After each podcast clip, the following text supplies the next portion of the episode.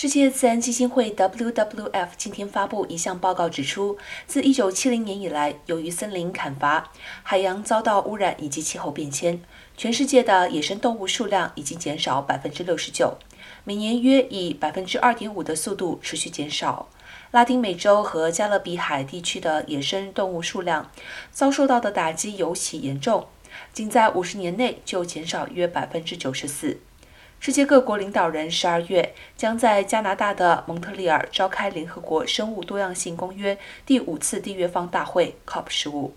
WWF 呼吁国际社会许下保护自然的承诺，就像二零一五年巴黎气候协定一样。